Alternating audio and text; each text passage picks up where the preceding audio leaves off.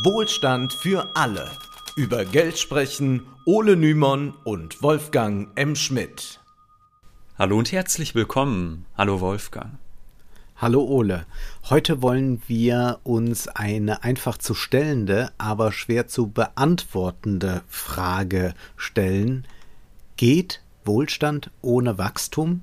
Nachdem wir bereits in früheren Folgen aufgezeigt haben, warum das Bruttoinlandsprodukt als Indikator für den Wohlstand nicht ausreicht, wir aber auch gesehen haben, dass ein Rückbau der Industrie zwar klimafreundlich sein kann, jedoch auch in die Höhle führen könnte, ja, zurück dorthin, wo wir nicht mehr hinwollen, wollen wir jetzt mal uns einen angeblich vielversprechenden Ansatz ansehen, wie man dann Wohlstand schaffen könnte, ohne beim Wachstumszwang hängen zu bleiben. In dieser Folge werden wir uns mit dem britischen Nachhaltigkeitsforscher Tim Jackson auseinandersetzen. Er wird ständig irgendwo eingeladen, um ein Leben in Wohlstand zu skizzieren, das, wie du eben schon gesagt hast, sich vom Wachstum gelöst hat. Er ist zum Beispiel ein gern gesehener Gast bei der Heinrich-Böll-Stiftung und auch seine zwei Hauptwerke sind ins Deutsche übersetzt. Aber wir wollen erstmal einen Schritt zurücktreten und eine These aufgreifen, die da häufig vorgebracht wird. Da heißt es nämlich, grenzenloses Wachstum ist schon deshalb nicht möglich, weil wir nur begrenzte Ressourcen zur Verfügung haben. Auch da kann man sich die Frage stellen, stimmt das so pauschal?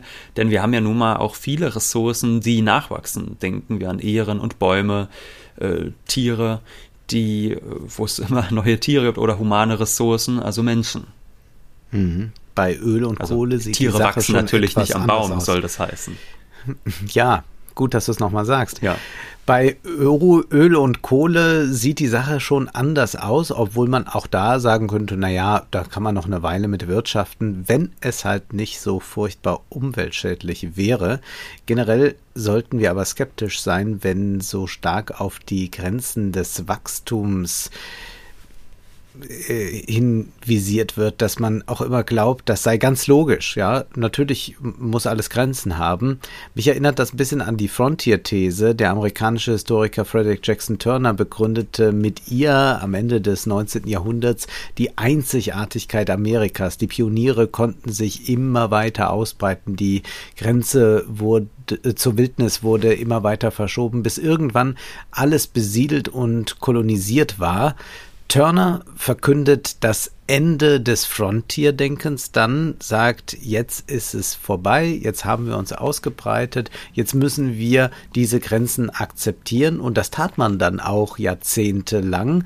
Jedoch griff der Agrarhistoriker James C. Mellon in den 1940er Jahren diese limitierende Denkweise an und verwies darauf, dass Expansion ja sehr wohl möglich sei, allerdings dann in Form von Technik. Und 20 Jahre später erneuerte John F. Kennedy die Frontier-These, indem er die Raumfahrt in die Tradition der Pioniere stellte. Insofern ist es durchaus schlüssig, wenn die EU-Kommissionspräsidentin Ursula von der Leyen im Hinblick auf den Green Deal von Europas Mann auf dem Mond-Moment spricht. Denn von der Leyen will ja nun bekanntlich nicht die Industrie abwickeln und rein auf den Dienstleistungssektor setzen, sondern sie will die Industrie in eine klimaneutrale transformieren durch CO2-Bepreisung, Förderprogramme, finanzielle Anreize, Verbote und so weiter. Wir kennen das alles schon. Von daher stellt sich da durchaus die Frage, stimmt es, dass man nicht ewig wachsen kann, beziehungsweise dann müsste es doch eher heißen, wir können an sich theoretisch ewig wachsen, nur gegebenenfalls mhm. schaffen wir es, das nicht mit den Zielen zu vereinbaren, die wir uns ökologisch setzen. Jackson und seine Kollegen würden aber bei all diesen Versuchen, dass man dort einen Fortschritt schafft, eher mit dem Kopfschütteln. Die verweisen dann gerne auf Rebound-Effekte und darauf, dass die Produktion von materiellen Waren zwar etwas weniger umweltschädlich gestaltet werden könnte, jedoch nie klimaneutral sein kann. Und deshalb will Jackson, dass wir uns vom Konsumkapitalismus lösen.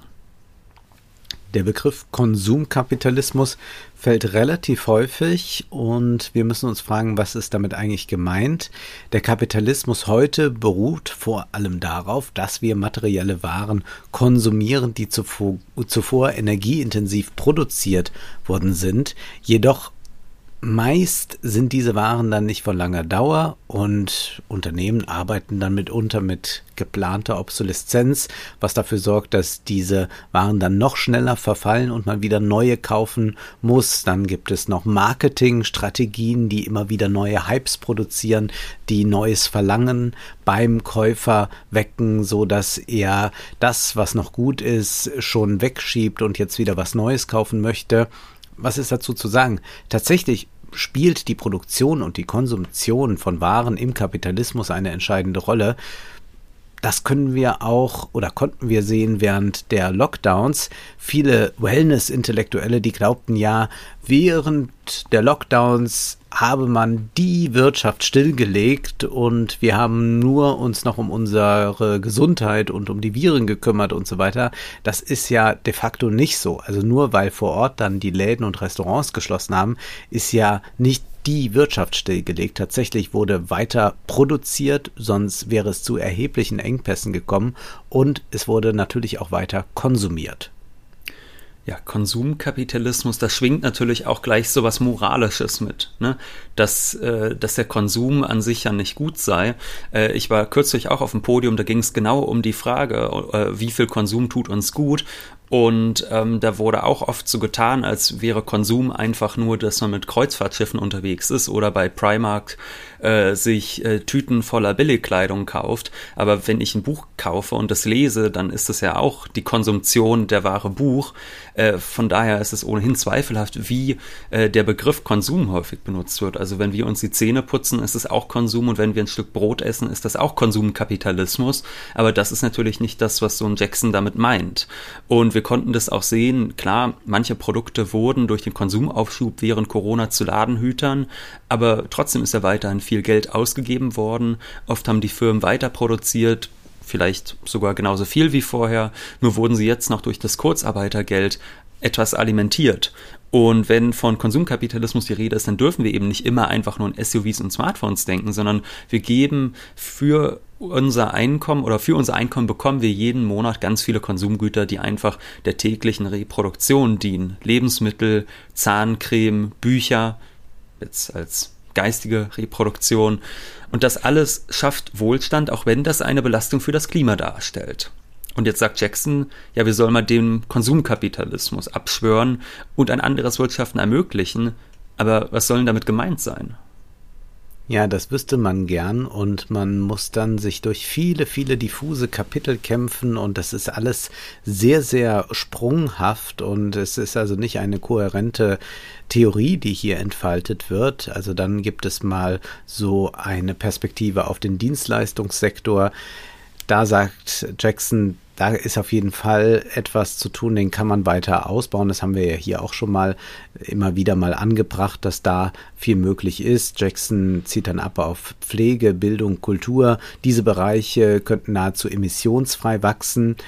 Das müssen wir erstmal dahingestellt lassen, wie weit das so ganz emissionsfrei dann wirklich ist, denn auch diese Bereiche benötigen Material, Hygieneartikel, Whiteboards, Computer, Scheinwerfer, Kulissen, all das können wir da finden und wird da auch tagtäglich verkonsumiert. Für Jackson aber gilt, dass die Wirtschaft materiell ja nicht weiter wachsen darf. Nur ist dann auch fraglich, ob man das Wohlstandsniveau weiter halten kann, wenn man den Konsum so umleitet, ob das dann wirklich einen Ausgleich schafft und ob das dann auch noch diesen Effekt hat, dass wir klimafreundlicher werden. Etwas sicherlich, allerdings könnte sein, dass es dann doch auch nicht ausreicht. Aber in seinem Buch möchte er dann Wohlstand ohne Wachstum, heißt das ja, mal so vier Prinzipien nennen. Vier Prinzipien, mit denen das gelingen kann.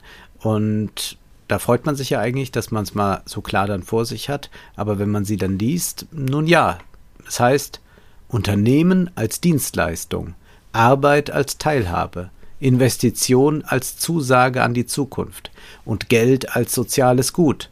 Diese vier Prinzipien liefern das Fundament für die Transformation. Bist du jetzt schlauer dadurch? Nee, bei Geld als soziales Gut muss ich auch ein bisschen schmunzeln, aber da wollen wir später nochmal drauf zu sprechen kommen.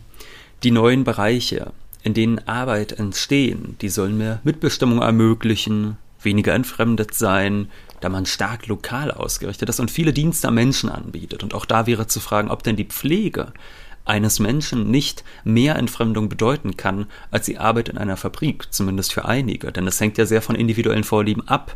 Es gibt Menschen, die wollen nicht was mit anderen Menschen arbeiten und die wollen auch nicht immer kommunikativ sein müssen. Ähm, und da wird von Postwachstumsökonomen häufig die schöne Gemeinschaft heraufbeschworen, quasi eine erweiterte Familie. Aber viele Menschen wollen ja diese Nähe überhaupt nicht. Für die ist schon das Konzept Großraumbüro reine Folter. Die wollen vielleicht auch nicht physisch die ganze Zeit an anderen Menschen dran sind und freuen sich, wenn sie beispielsweise in der Fabrik eine Arbeit haben, wo sie nicht äh, alte waschen beispielsweise.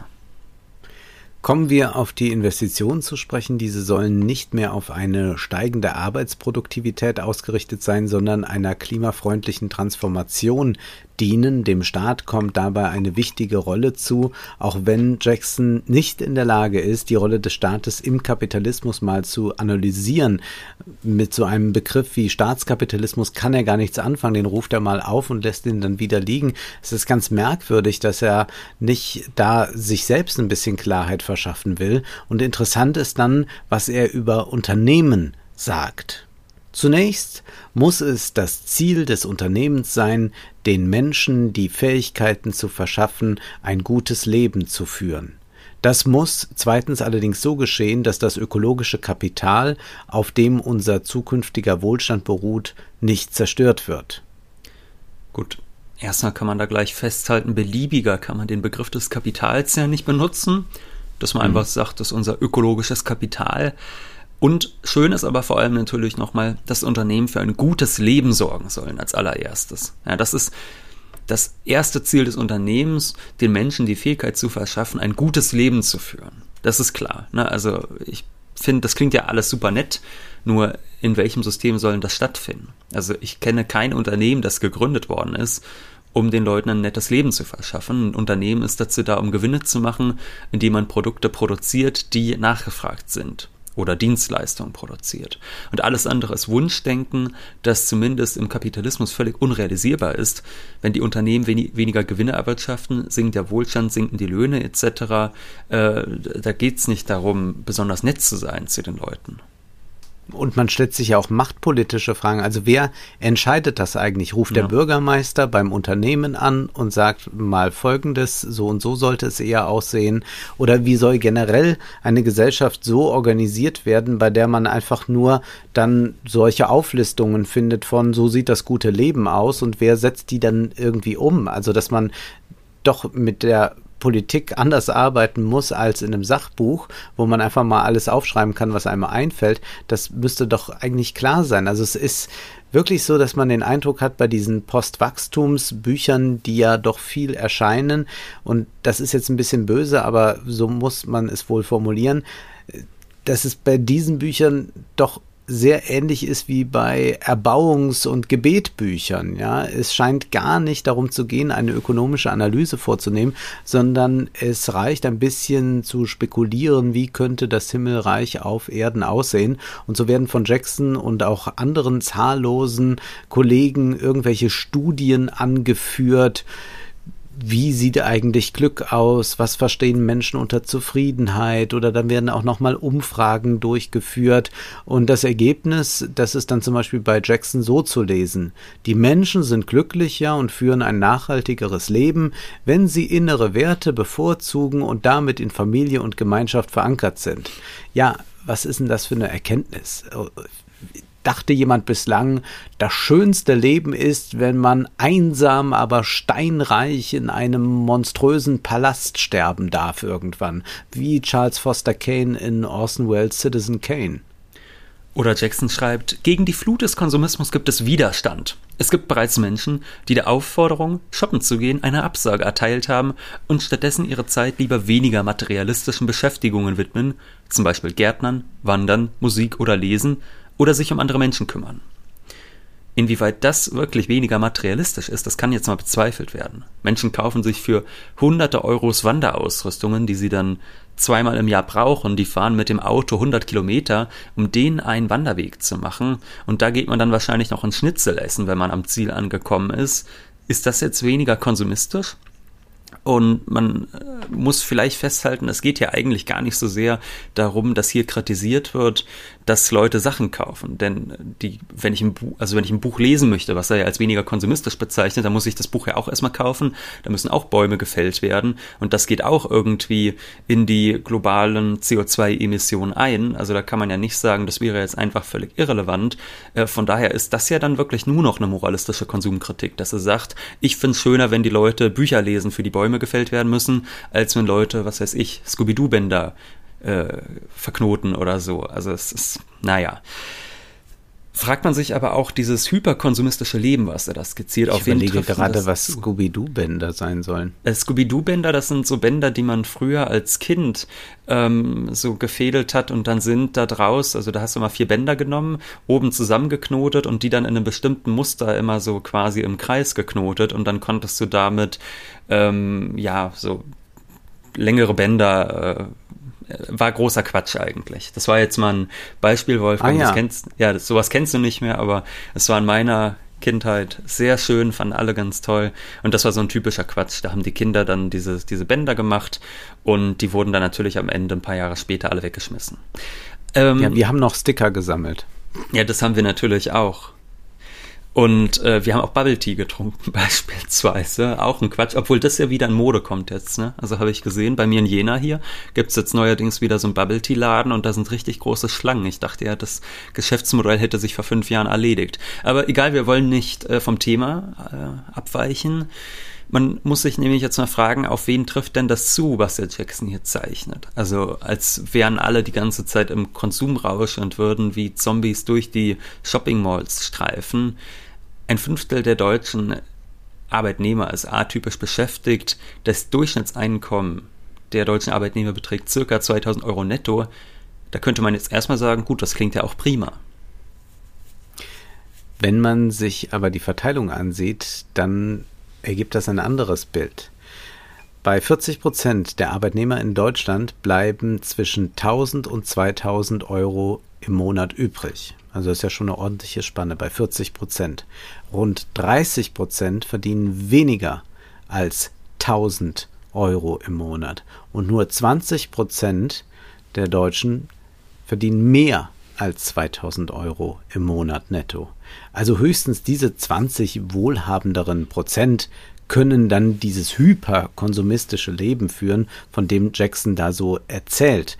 Wenn man jetzt nochmal schaut, was Mieten und so weiter kostet, ist auch das alles sehr fraglich. Also natürlich wird Geld ausgegeben, es wird auch für Schrott viel Geld ausgegeben und Leute kaufen irgendwelche Dinge, die sie dann gar nicht brauchen und sehr schnell wieder wegwerfen und so. Das ist ja absolut so. Da müssen wir auch gar nicht drum herum reden. Aber jetzt immer dieses Bild zu zeichnen, dass fast alle Menschen ihre Freizeit in Shopping Malls verbringen, ist einfach falsch. Und ich glaube, wir sind da auch an so einem Punkt angelangt, bei denen dann Postwachstumsökonomen und Degrowth-Anhänger ein bisschen ehrlicher sein müssten und mal fragen, was ist denn da mit Wohlstand und Konsum gemeint? Also welche Bilder werden da gezeichnet und wie treffen sie eigentlich äh, mit der Realität noch zusammen, beziehungsweise mit dem Durchschnitt. Also ich kann natürlich immer irgendwelche Leute äh, zeigen mit Sportwagen, Yachten und so weiter, die dann mit äh, vollen Shoppingtüten irgendwo rumrennen, aber das ist nicht die Realität. Und man muss sich vielleicht auch mal die Frage stellen,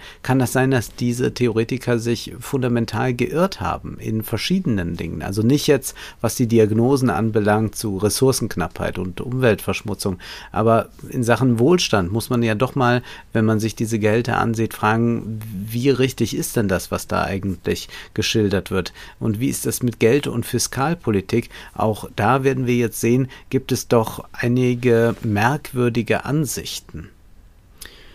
Ja, ich meine, du hast es ja eigentlich schon wunderbar auf den Punkt gebracht, Wolfgang. Die Leute geben einen Großteil ihres Einkommens, also normale Menschen jetzt in Deutschland, aus, um sich ein Dach über den Kopf leisten zu können, um sich Essen, Kleidung etc. kaufen zu können. Das ist kein verrückter Konsum und fragt sich da, will man sich vielleicht auch um diese unbequemen Fragen herumdrücken? Nämlich, hm. ist es möglich, dass acht Millionen Menschen auf dieser oder acht Milliarden Menschen auf dieser Erde oder noch mehr einen Lebensstandard erreichen, wo jeder, sage ich mal, pro Person 30, 40 Quadratmeter beheizten Wohnraum hat, Lebensmittel hat und so weiter und so fort, ohne dass das zu immer weiter steigenden CO2-Emissionen führt. Und da drückt man sich dann drumherum um diese sehr unbequeme, aber notwendige Frage, indem man einfach so tut, als wäre das alles nur so ein konsumistisches äh, und, und, und, wie soll ich sagen, ein moralisches Problem, dass die Leute jetzt nur noch aufhören müssen, so ein paar Quatschartikel zu kaufen und dann kämen wir gar nicht in diese ökologische Krise, aber dafür ist es ja realistisch gesehen einfach zu spät. Aber gehen wir mal noch auf andere Dinge ein. Jetzt nicht nur auf diese Konsumkritik, sondern zum Beispiel auch, wie wird da über Geld gesprochen oder auch über Staatsschulden gesprochen. Da heißt es über die Krise von 2007, 2008 und den Folgejahren, Regierungen überwiesen Dollars in Billionenhöhe, um riskante Anlagen zu verbriefen, bedrohte Ersparnisse zu garantieren, zusammenbrechende Banken mit frischem Kapital zu versehen und die Wirtschaft in den Nachwehen der Krise neu zu stimulieren. Auch wenn das jetzt hier stilistisch vielleicht nicht ganz so deutlich wird, dass es immer wieder in den Passagen, in denen der Finanzmarktkapitalismus beschrieben wird, bei Jackson so, dass er immer schon mit so einem alarmistischen Ton den Wahnsinn dieses Systems beschreibt und statt da mit einer gewissen Nüchternheit auch mal drauf zu blicken. Also erstmal die Feststellung, die er macht, die ist ja vollkommen richtig, aber man kann ja sofort sich die Frage stellen, ja, was ist denn, wenn jetzt die Regierungen das was sie getan haben, nicht getan hätten. Ja, da uns die aktuelle Krise näher ist, können wir das Gedankenexperiment ein bisschen besser veranschaulichen. Also im März 2020, da war ja plötzlich klar, die Pandemie wird weltweite Lockdowns erfordern. Es war unabsehbar, was jetzt die gesundheitlichen, aber auch die wirtschaftlichen Folgen sein werden. Aktionäre und Investoren wurden nervös, verkauften immer schneller, immer mehr Aktien, die Kurse brachen weltweit ein vor ein paar Tagen war auf einmal der, äh, war der DAX bei 13.000 Punkten, ein paar Tage später sind es äh, 5.000 Punkte weniger. Es ist äh, ökonomisch tatsächlich erstmal ein heikles Zeichen, wenngleich man sich dann fragen könnte, naja, die meisten von uns haben ja keine Aktien. Warum muss denn der Staat und warum müssen denn die Zentralbanken da retten zur Seite springen? Weil es sonst zum Crash gekommen wäre. Konzerne wären pleite gegangen, Kredite wären nicht bedient worden, sodass auch die Produktion in Stocken geraten wäre. Das wäre passiert, wenn Firmen plötzlich nicht mehr liquide sind, wenn Aufträge storniert werden und Löhne nicht bezahlt werden können, dann kann man nicht länger glauben, dass die Finanzmärkte so gänzlich abgekoppelt sind von der Realwirtschaft, sondern das hängt dann schon sehr stark miteinander zusammen. Und bei Tim Jackson lesen wir dann weiter. Kein Mensch versuchte damals auch nur den Anschein zu erwecken, dies könne mehr als eine kurzfristige Lösung sein. Viele nahmen sogar in Kauf, dass dieses Vorgehen möglicherweise zutiefst regressiv war. Ich würde ja da schon gleich einhaken und sagen, naja, alle Lösungen im Kapitalismus sind immer kurzfristige. Was ja. soll denn die langfristige Lösung sein, dass man sagt, so, das ist jetzt 50 Jahre, können wir uns jetzt zurücklehnen? Und das war natürlich auch regressiv. Also es geht jetzt nicht darum, das zu leugnen. Also man konnte das ja ähm, damals noch viel besser sehen als in der Corona-Krise. Denn bei der Corona-Krise war es ja so, dass die Finanzspritzen der Stabilisierung des Finanzsektors gedient haben, weil wegen des Virus nicht produziert werden konnte. Und da konnte ja an den Finanzmärkten niemand für. 2008 war es anders. Da wurden quasi die betrügerischen Geschäftsmodelle im Nachhinein noch belohnt, indem man dann dafür gesorgt hat, dass obwohl da viele Kredite ausgefallen sind, es nicht zur Krise kommt. Also insofern hat Jackson natürlich recht, dass das äh, ungerecht war, dass das regressiv war. Nur man fragt sich dann immer, was ist denn jetzt seine Lösung? Also soll man die Banken alle pleite gehen lassen, dann bricht die Produktion ein und wir erleben äh, eine massenhafte Arbeitslosigkeit und Verarmung der Menschen?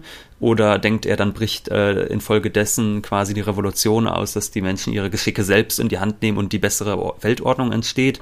Also da glauben wir ja alle nicht dran. Umdenken, einfach mal umdenken. umdenken. Aber dazu kommen wir jetzt gleich noch. Jackson schreibt, ein zeitweiliger Notbehelf, mit dem diejenigen belohnt wurden, die für die Krise verantwortlich waren, auf Kosten der Steuerzahler.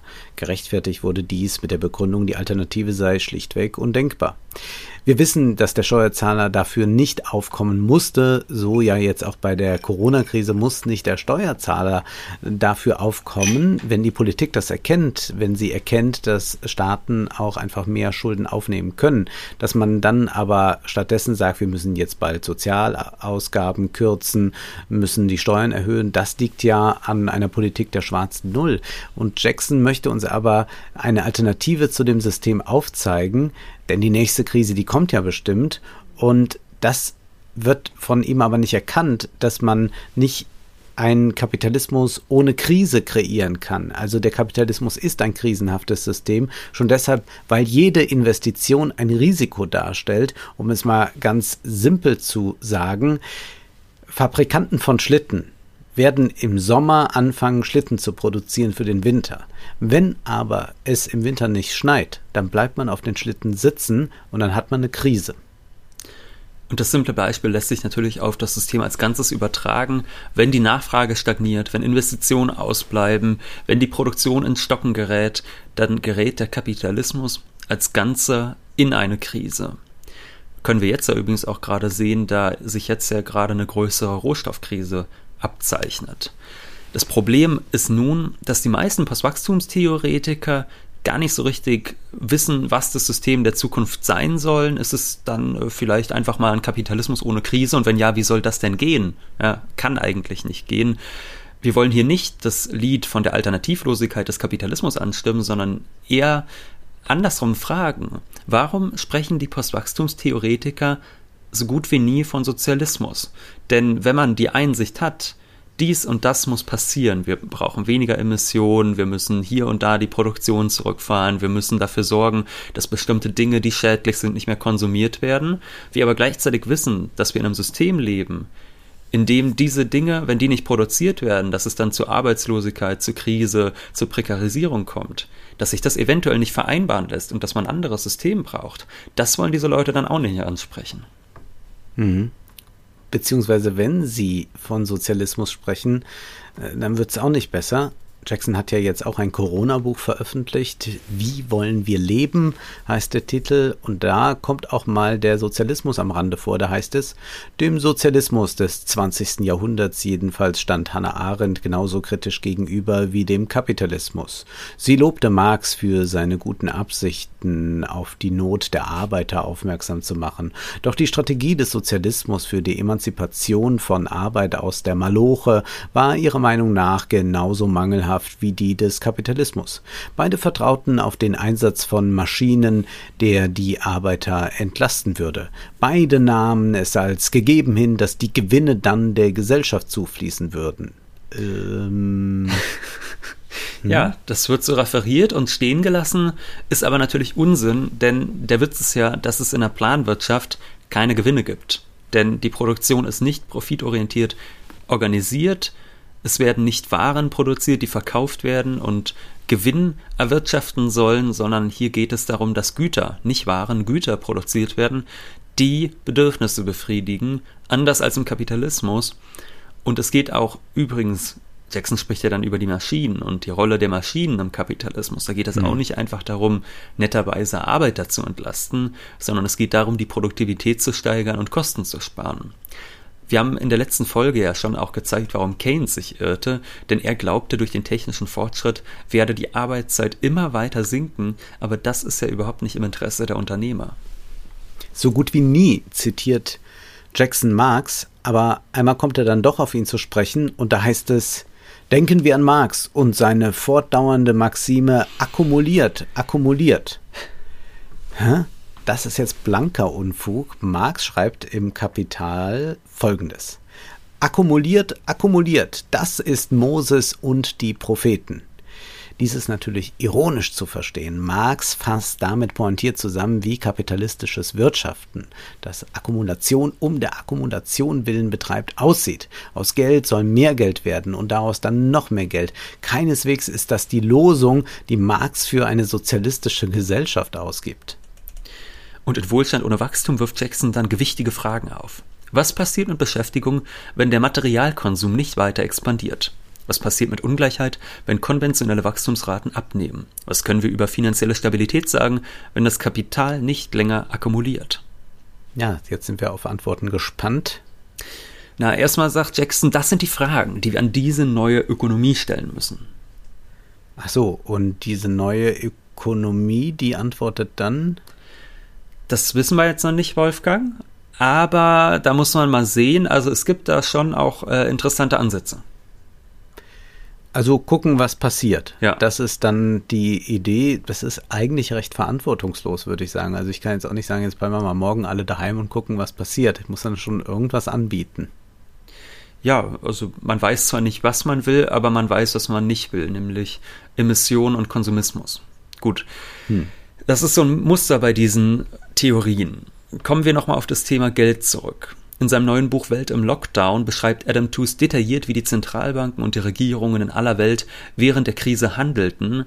Die Zentralbanker, wie auch die meisten Finanzmarktakteure, erkannten früh, was zu tun ist, während sie mitunter auf die Entscheidungen der Regierungen warten mussten.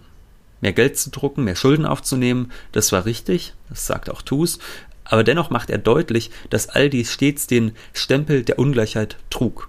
Und damit meint er, dass von diesen die Finanzmärkte stimulierenden Maßnahmen vor allem jene profitierten, die schon vor der Krise reich waren.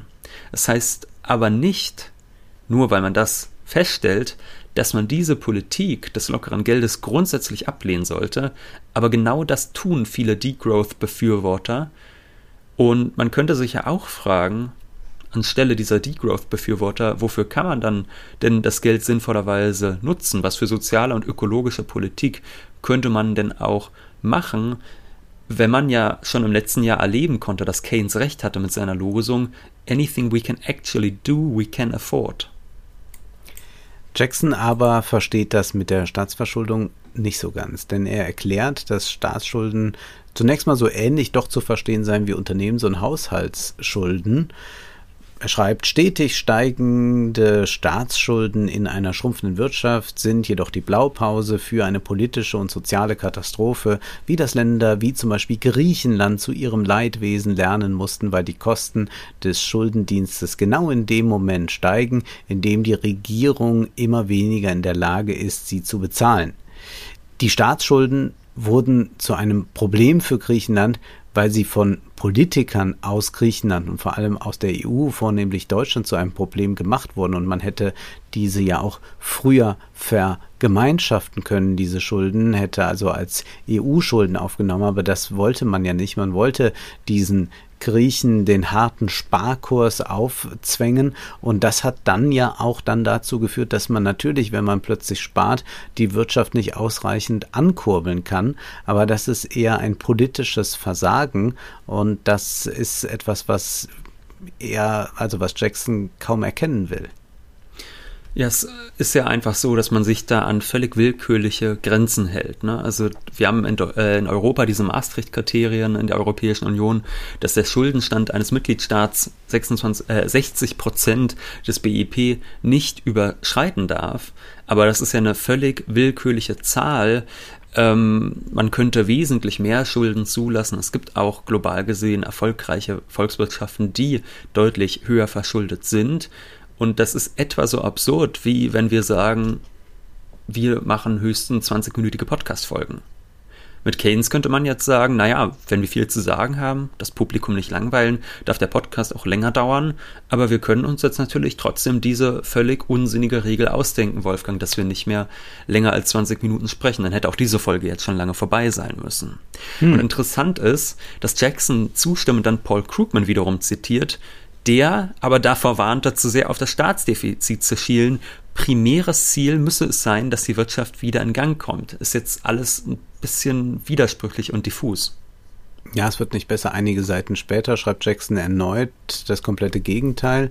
Da geht es wieder um die Staatsschulden, die seien ein großes Problem und das könne man sehr gut an Großbritannien sehen, nämlich man muss ja irgendwann die Schulden zurückzahlen, sagt Jackson. Großbritannien brauchte fast 50 Jahre, um seine im Zweiten Weltkrieg angehäuften Schulden abzubezahlen. Da horcht man auf. Und tatsächlich gab es 2006 dann erst die Meldung, dass die Briten ihren letzten Kredit aus dem Zweiten Weltkrieg zurückgezahlt haben. Damals schrieb die DPA an die USA überwies London als letzte Rate 63,4 Millionen Euro. Kanada bekam 17,3 Millionen Euro. Zusammen hatten Washington und Ottawa den Briten seinerzeit 5,52 Milliarden US-Dollar geliehen und einschließlich der Zinsen zahlte London insgesamt 7,5 Milliarden Dollar zurück. Was heißt das jetzt? Also tatsächlich nichts. Denn die Staatsverschuldung von Großbritannien, die lag 2006 bei 600 Milliarden Pfund und zum Vergleich 26 Jahre vorher waren es gerade einmal 110 Milliarden Pfund. Das heißt, zwar haben die Briten ihre Weltkriegsschulden abbezahlt, jedoch indem sie offenbar neue Schulden gemacht haben. Und man fragt sich auch, was möchte Jackson mit diesem Punkt eigentlich beweisen? Dass er sagt, Großbritannien hat Jahrzehnte gebraucht, um die Schulden abzubezahlen. Das bedeutet ja, man hat enorme Schulden gemacht und hat, ohne dass es Probleme gab, sie erst ganz, ganz, ganz viel später zurückzahlen müssen. Das ist doch gerade, also besser geht es doch gar nicht. Ja? Wenn man mir jetzt sagen würde, wenn ich eine Rieseninvestition hätte, Ole, äh, lass dir so viel Zeit, wie du willst, ja, netter geht's doch überhaupt nicht. Man fragt sich wirklich, was er damit beweisen möchte. Und äh, das kann man natürlich jetzt als Privathaushalt nicht so tun. Ne? Also ich kann jetzt nicht mhm. sagen, ach, ich kann hier einen Kredit gerade nicht bedienen, dann nehme ich halt einen neuen auf. Aber Staaten, zumindest Staaten mit so einer stabilen Währung wie jetzt Großbritannien oder die USA oder auch äh, Staaten der Europäischen Union, die können das. Und deshalb ist es dann auch Unsinn, wenn Jackson schreibt, nach einer Schätzung des Institute for Fiscal Studies könnte der Schuldenüberhang aus der Finanzkrise von 2008 bis in die 2030er Jahre anhalten. Wenn hingegen die Schulden wachsen und die Wirtschaft sich nicht erholt, ist das Land zum Bankrott verurteilt. Gut, wir haben es sehr oft gesagt, aber wir sagen es jetzt nochmal, ein Staat wie England wird so bald nicht bankrott machen und dass die Schulden von 2008 erst irgendwann in den 2030er Jahren zurückgezahlt werden, ist auch völlig egal. Tja, der Fairness halber sei jetzt gesagt, Jackson lobte aber auch die MMT. In seinem neuen Buch Wie wollen wir leben bezieht er sich mal positiv auf Stephanie Kelton.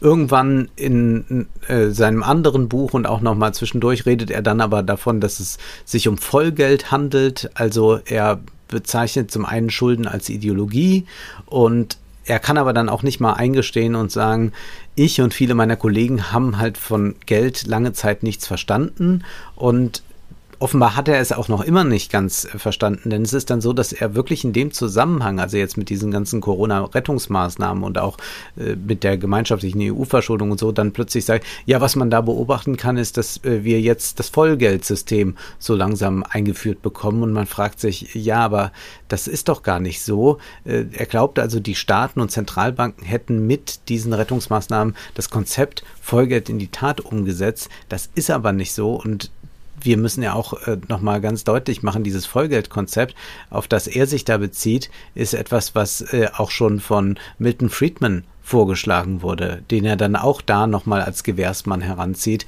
Wir haben ja schon über das Vollgeldkonzept in Folge 36 gesprochen und gezeigt, dass das vielleicht nicht das Sinnvollste ist. Ja, beziehungsweise man, man, muss jetzt mal, also ganz präzise gesagt, Milton Friedman will nicht Vollgeld, sondern Milton Friedman will, wie die Vollgeldleute, eine festgesetzte Menge Geld in die Wirtschaft mhm, pumpen. Ja. So muss man sagen. Und das ist ja ganz offenkundig nicht passiert, denn man hat ja am letzten Start genau das Gegenteil gemacht. Man hat gesagt, wir pumpen jetzt so viel Geld in die Wirtschaft nicht, wie wir vorher festlegen, sondern wie es gerade halt uns nötig erscheint. Also das ist ja, das mit genaue Vollgeld Gegenteil. hätte man ja eigentlich sagen müssen, ja, nee, jetzt ist halt nichts mehr da. Ja, jetzt, nee, jetzt, jetzt, jetzt, jetzt verhungern die Jahr Leute. Wieder ja, jetzt verhungern die Leute, da gibt's jetzt keine neuen Schulden und kein neues Geld, denn ja. wir haben vorher leider schon festgelegt, wie viel Geld in die Wirtschaft gepumpt werden soll. Jackson geht es stets darum, das will er eigentlich, das System zu stabilisieren, was jedoch im Kapitalismus schwer möglich ist. Aber für Jackson liegt diese Instabilität eher in so einer Wachstumsideologie Ideologie begründet. Und lassen wir das jetzt alles mal außen vor, aber fragen wir uns doch trotzdem mal, ähm, wie soll das denn funktionieren, dass man dieses System nicht großartig umbaut, dass man weiter Unternehmen hat, die sollen halt natürlich was Nettes für die Menschen tun, hat er gesagt, aber er will ja dann weiterhin äh, privatwirtschaftlich agierende Unternehmen haben. Aber die wollen dann nicht wachsen, oder wie? Das ist ja Quatsch. Denn welcher Unternehmer investiert dann 1000 Euro, um am Ende weniger als 1000 Euro oder genau 1000 Euro zu haben? Nein, man investiert die, um für 1100 Euro Waren zu produzieren und die zu verkaufen. Und dann reinvestiert man wieder, um vielleicht für 1200 Euro was zu verkaufen und so weiter und so fort. Und durch diesen Prozess gibt es immer mehr Geld und mehr Waren. Das ist einfach der Imperativ des Kapitalismus und das kann man natürlich kritisieren, aber man kann nicht so tun, als könne man das System, das wir jetzt gerade haben, davon befreien. Ich muss da immer an einen Satz von Harald Schmidt denken. Es gibt so eine schöne Folge Harald Schmidt fährt ICE, kann man sich auf YouTube ansehen und da fällt dann der Satz, schade, dass die Bahn nicht fliegen kann. Ja, dann ist es halt keine Bahn mehr, dann ist es ein Flugzeug und ein Kapitalismus ohne Wachstum ist, na was? Ist das dann? Ja, weiß ich auch nicht genau, Wolfgang. Also das greifen wir gleich vielleicht nochmal auf. Lassen wir doch nochmal Jackson zu Wort kommen. Da heißt es dann über die Lockdown-Zeit, und das ist schon symptomatisch für das, was viele Postwachstumsökonomen von sich gegeben haben. Das Stadtbild war jetzt von Leuten dominiert, die zu Fuß unterwegs waren oder mit dem Fahrrad fuhren und sich Straßen zurückeroberten, die ihnen zunehmend unzugänglich geworden waren. Dieser in Vergessenheit geratene öffentliche Raum wurde zum Ort eines neuen Gefühls, gemeinsamen Wohlstands. Eine Welt, in der wir unsere Natur als aktive und physische Wesen ausleben durften. Warum es sich lohnt, in die Bewohnbarkeit und den Aufbau der Infrastruktur einer widerstandsfähigen, erfüllenden, aktiven, klimaneutralen Welt zu investieren, war noch nie so offensichtlich. Nee, diese Flaneure und Fahrradfahrer hätten sofort gebrüllt, wenn sie morgens ihre Brötchen, ihr Nutella, ihr Duschgel nicht zur Verfügung gehabt hätten. Die Straßen waren nicht leer, weil die Wirtschaft im Lockdown war. Das, was hier beschrieben wird, erinnert vielmehr an den Kultfilm Zardos. Da gibt's auch die Gemeinschaft von sensiblen Menschen, die Ewigen genannt, die meditiert. Den ganzen Tag äh, wird da zusammen Brot gebacken, werden Haare geflochten und so weiter. Das Paradies auf Erden. Und auf der anderen Seite der Erde Erde leben aber die Brutalen. Es sind die Arbeiter, die dafür schuften, dass die Müßiggänger in Wohlstand leben können. Jackson ist sich aber sicher, die moderne Gesellschaft trinkt und, trinkt und kokst sich selbst in die Bewusstlosigkeit, wie Becker konstatiert, oder kauft sich bewusstlos, was das gleiche ist. Kurze Anmerkung dazu, der Sozialanthropologe Ernest Becker ist vor knapp einem halben Jahrhundert gestorben. Vielleicht hat dieses Zitat mit der Lebensrealität der meisten Leute gar nicht so viel zu tun. Also ich kenne nicht viele Leute, die sich jeden Tag äh, förmlich in die Bewusstlosigkeit koksen, saus, äh, saufen oder shoppen. Und daran schließt dann eine falsche Kapitalismuskritik an. Da heißt es, der Kapitalismus ist im Grunde eine Ansammlung von Systemfehlern. Er hat das Gleichgewichtsprinzip menschlicher Gesundheit völlig aus den Angeln gehoben, indem er unnachgiebig darauf drängt, dass mehr besser sei. Auch da fragt man sich, was ist denn das Gleichgewichtsprinzip menschlicher Gesundheit? Was soll das denn jetzt wieder für eine Quatschkategorie sein? Also in vorkapitalistischen Zeiten, ohne dieses System jetzt in den Himmel loben zu wollen, aber früher, da wäre so eine Pandemie deutlich verheerender gewesen. Da hätte es keine Impfung und auch keine Schnelltests gegeben. Da wären alle in die Kirchen gerannt, hätten fröhlich gesungen und sich gegenseitig auf Superspreader-Events angesteckt. Also was soll denn jetzt, Wolfgang, die Alternative dazu sein? Der Buddhismus setzt an derselben Stelle an wie der Kapitalismus. Leiden ist überall und doch verfolgt er eine fast diametral entgegengesetzte Strategie, sagt Jackson. Und er führt aus, dass der Buddhismus erkannt habe, dass das Leiden aus unserem Verlangen nach Reichtum, Ruhm und Sex herrührt. Dies gieße jedoch Öl ins Feuer. Der Buddhismus empfiehlt uns deshalb, wir sollen uns von unserem Verlangen frei machen. Jackson rät uns, die wir ja im Kapitalismus leben, ist Buddha gleich zu tun, gleich mit dem Einwand dann verbunden, dass man das natürlich nicht ganz so übertragen kann und ohnehin sei das alles sehr schwierig, aber bestimmt, da ist sich Jackson sicher, könne uns der Buddhismus irgendwie aus der, wie es dann heißt, kapitalistischen Sackgasse führen. Das ist sehr typisch für solche sogenannten Theorien. Es läuft am Ende, wie auch schon bei Pirch und Latouche, vor allem auf einen Appell hinaus. Verändert euer Bewusstsein und dann verändern wir die Welt. Und das führt uns wieder mal zurück zu Marx und zu seinen Feuerbach-Thesen. Die siebte These lautet, Feuerbach sieht nicht, dass das religiöse Gemüt selbst ein gesellschaftliches Produkt ist und dass das abstrakte Individuum, das er analysiert, in Wirklichkeit einer bestimmten Gesellschaftsform angehört. Und genau dieses mangelnde Verständnis sehen wir auch. Jackson und Design glauben auch, man könne sich innerlich vom Kapitalismus und dessen Zwängen und Widersprüchen freimachen und dann gelingt nur durch diese moralische Veränderung schon die große Transformation. Und die berühmte elfte Feuerbach-These lautet bekanntermaßen, die Philosophen haben die Welt nur verschieden interpretiert. Es kommt darauf an, sie zu verändern. Die meisten Postwachstumstheoretiker interpretieren auch leider nur beziehungsweise auch das ist schon fraglich. Sie klingeln vor allem mit Begriffen. Statt Umwelt sollen wir Mitwelt, statt Wohlstand Wohlergehen sagen, statt Reichtum Glück. Das ist ja alles ganz nett, aber das verändert de facto nichts. Wir haben ja immer wieder deutlich gemacht, welche Konflikte im Kapitalismus ausgefochten werden, wie Arbeitskämpfe aussehen, wie brutal das mitunter ist. Jackson schreibt aber dann am Ende seines Corona-Buchs tatsächlich Folgendes. Der Atem ist der Wohlstand, der am tiefsten gründet. Seine Enthüllungen werden den menschlichen Hang zur Freude niemals erschöpfen. Seine Einfachheit steht jedem zur Verfügung, solange wir leben, kostenlos.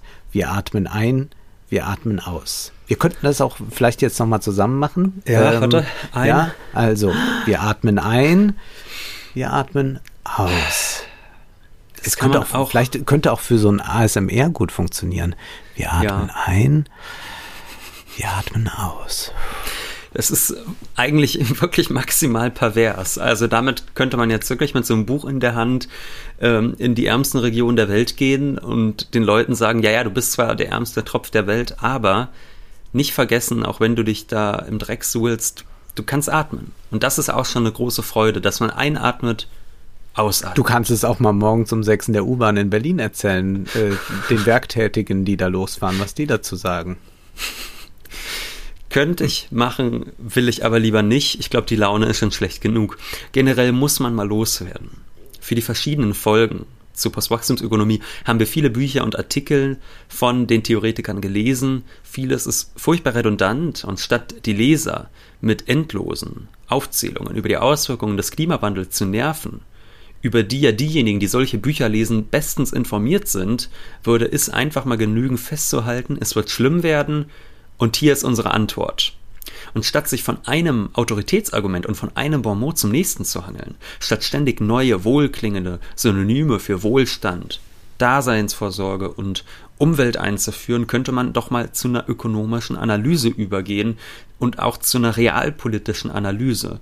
Denn einfach nur zu sagen, wir müssen weniger äh, konsumieren, wir müssen lokaler werden und so weiter und so fort, das bringt uns nichts, ohne dass man sich fragt, inwiefern das demokratisch machbar ist und ich glaube, vor allem deshalb drücken sich die Postwachstumstheoretiker da außen rum, weil man am Ende des Tages erkennen müsste, dass vieles davon eher sehr autoritär umgesetzt werden müsste. Und man weiß dann, dadurch, dass sich das alles immer nur in so abstrakten Kategorien bewegt, nicht, wo sind wir hier? Sind wir hier bei der Fürbitte vom letzten Gottesdienst? Oder ist es nicht doch schon die Instakachel von einem veganen Kondomhersteller? Ursprünglich hatten wir gesagt, wir wollen die Frage beantworten, ob Wohlstand ohne Wachstum geht. Leider gibt uns Thomas Jackson und geben uns Designen keine Antwort darauf. Das heißt nicht, dass es gar keine Antwort geben kann darauf. Nur hier wird sie jedenfalls uns nicht gegeben. Mal sehen, was die Zukunft bringt. Aber jetzt ist erst einmal Schluss für heute, denn Zeit ist Geld. Prosit. Das war Wohlstand für alle. Ihr könnt uns finanziell unterstützen über paypal.me-ole und Wolfgang oder über die in der Beschreibung angegebene Bankverbindung. Herzlichen Dank.